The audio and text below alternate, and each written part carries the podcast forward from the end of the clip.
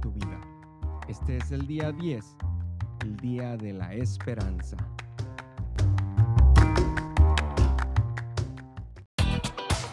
Hola, yo soy Eri Sánchez y estás en el podcast Semillas de Bendición, donde trataremos temas como liderazgo, emprendimiento, coaching, desarrollo personal y por supuesto crecimiento espiritual te comparto mis experiencias con el único propósito de generar cambios poderosos en la tuya. Gracias por acompañarme y vamos a darle.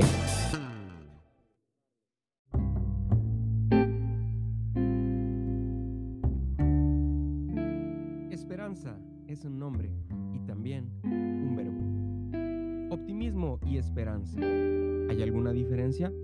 En opinión de Lewis Smith, el optimismo se alimenta de las evidencias, es decir, de lo que se ve.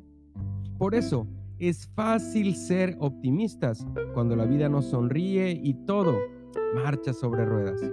Pero en tiempos difíciles, cuando los vientos huracanados de la vida nos golpean con fuerza, necesitamos algo más que optimismo para mantenernos a flote. Necesitamos cultivar la esperanza.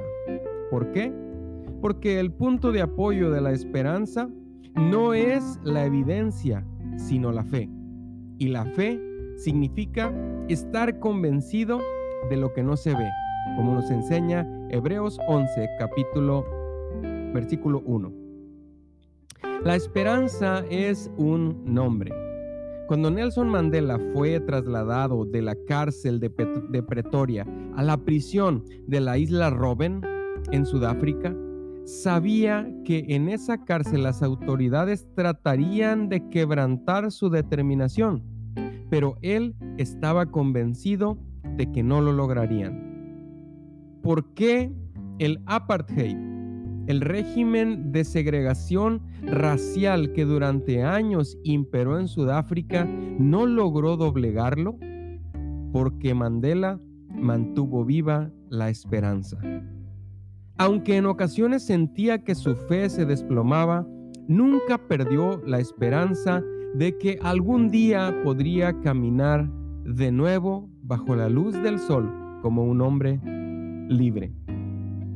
Este hecho lo ilustra bien la experiencia de Mandela que vivió cuando en 1978 recibió en la prisión la visita de su hija Seni a quien no veía desde que ella era apenas una bebé.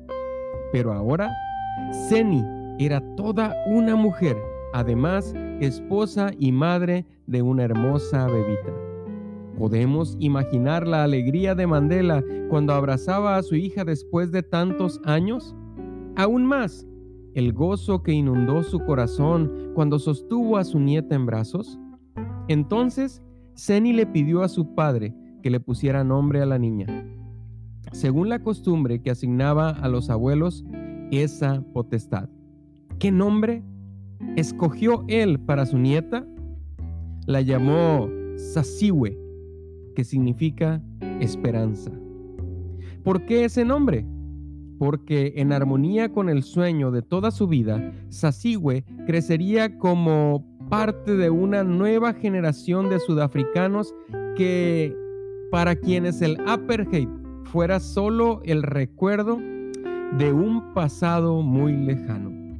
De la prisión, Mandela saldría para convertirse en el primer presidente de la raza negra elegido en Sudáfrica por voto popular. Todo lo cual nos enseña esperanza. No es solo un nombre, es también un verbo. Esperanza el sentimiento de que podremos obtener lo que queremos o que los acontecimientos al final resultarán favorables. Mirar hacia el futuro con deseo y razonable confianza. Está demostrado por estudios científicos que el cultivo de la esperanza tiene efectos favorables para la salud. Al apropiarte de ese sentimiento, te darás cuenta que posee un elemento activo que te induce a desear te mantiene a la expectativa con la certeza de que eso sucederá. Y también, también es un verbo. ¿Por qué decimos que la esperanza es un verbo? Porque hay en ella un componente activo que la convierte en mucho más que desear que algo suceda. Como dice el doctor John Wong, mientras el deseo expresa un leve grado de certeza de que algo ocurrirá, la esperanza transmite la viva y ardiente confianza de que lo que se espera se cumplirá. Según el doctor Wong, el ejemplo de ello lo encontramos cuando luchamos contra una enfermedad y a pesar de recibir pronósticos adversos, creemos que al final lograremos superarla, ya sea gracias a los adelantos de la medicina o por medio de la ayuda divina. Esta es la razón por la que algunos estudios científicos están encontrando que el cultivo de la esperanza tiene efectos favorables en la salud. Por ejemplo, el doctor David Snowden de la Universidad de Kentucky mostró en un estudio realizado con monjas de diferentes conventos de Estados Unidos que el cultivo de emociones positivas, entre ellas la esperanza, el gozo y la felicidad, contribuye a una mayor expectativa de vida. Por su parte, los estudios del doctor David Snowden de la Universidad de Kansas han encontrado que la gente que cultiva la esperanza no solo experimenta menos estrés, sino que además funciona mejor en casi todos los aspectos de su vida. Y según el doctor Stephen Post de la Universidad Stony Brook, hay una amplia variedad de estudios científicos que muestran que el cultivo de la esperanza está relacionado con el control de la artritis, la reducción del dolor en pacientes que han sufrido lesiones de médula espinal y la recuperación en casos de severas quemaduras. Así es que acostúmbrate a desarrollar todas tus capacidades al máximo hasta lograr una vida plena. No olvides que si llegas al infortunio, siempre existirá un halo de esperanza que, al que debes aferrarte decididamente. Nunca olvides que la esperanza siempre será lo último que muere. La palabra más hermosa. Según el psicólogo autor David Myers, Hace años se hizo en Alemania una encuesta en la que se preguntaba a los participantes cuál era la palabra más hermosa en su lenguaje. ¿Cuál fue la palabra ganadora? Dice Myers que no fue amor, tampoco fue gozo o felicidad. La palabra que ganó fue esperanza. Esperanza es la palabra más atesorada que todos debemos tener presente mientras vivamos. Es la fe que a veces se desborda y el ánimo cargado de optimismo, creando una expectativa por un resultado favorable relacionados con eventos o circunstancias de la vida. ¿Cómo convertir una jungla en un precioso jardín? Lo que estos investigadores nos están diciendo es que, al menos en parte, nuestra salud depende de la forma como respondemos a lo que sucede a nuestro alrededor. Esta realidad la expresa bien el doctor Des Cummings cuando escribe que nuestra perspectiva, lo que pensamos de la vida, le da forma a nuestro mundo lo que nos permite cambiar nuestro ambiente incluso al punto de convertir una jungla en un precioso jardín. Esta es otra manera de decir que no importa cuál difíciles sean nuestras circunstancias externas, siempre tendremos a nuestra disposición la capacidad de decidir cómo enfrentaremos los desafíos que nos trae cada día. Un relato que cuenta Víctor Parachín ilustra bien este punto. Dice Parachín que una maestra gramática fue enviada a un hospital para ayudar en sus tareas escolares a un jovencito que había sufrido graves quemaduras.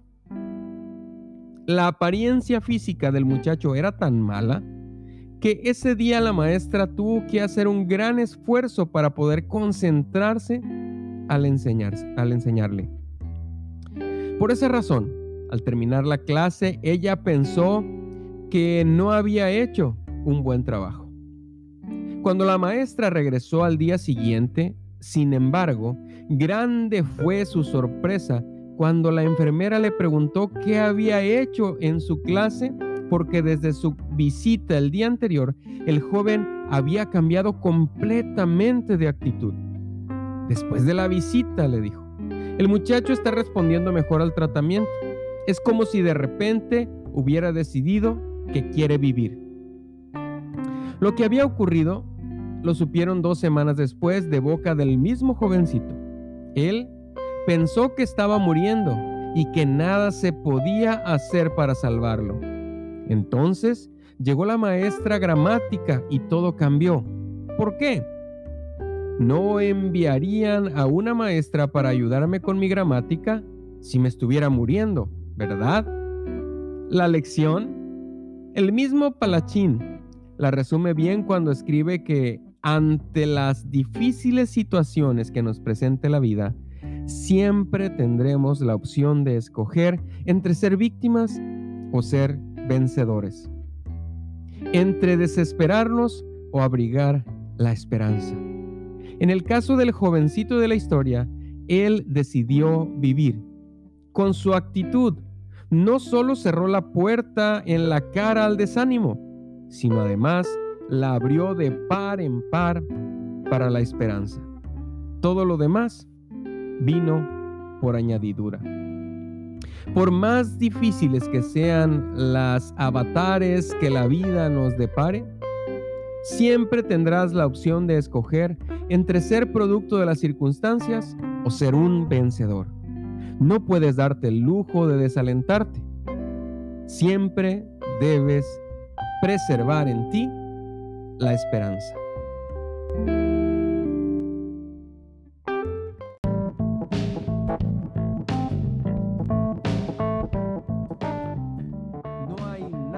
importante para el éxito de nuestro viaje hacia el futuro que no podamos controlar que el hecho de que mantengamos viva la esperanza.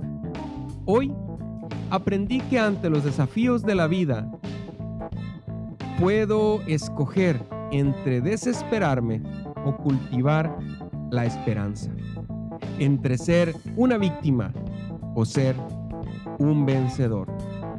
Por lo tanto, comenzando hoy, resuelvo que con la ayuda de Dios seré un vencedor.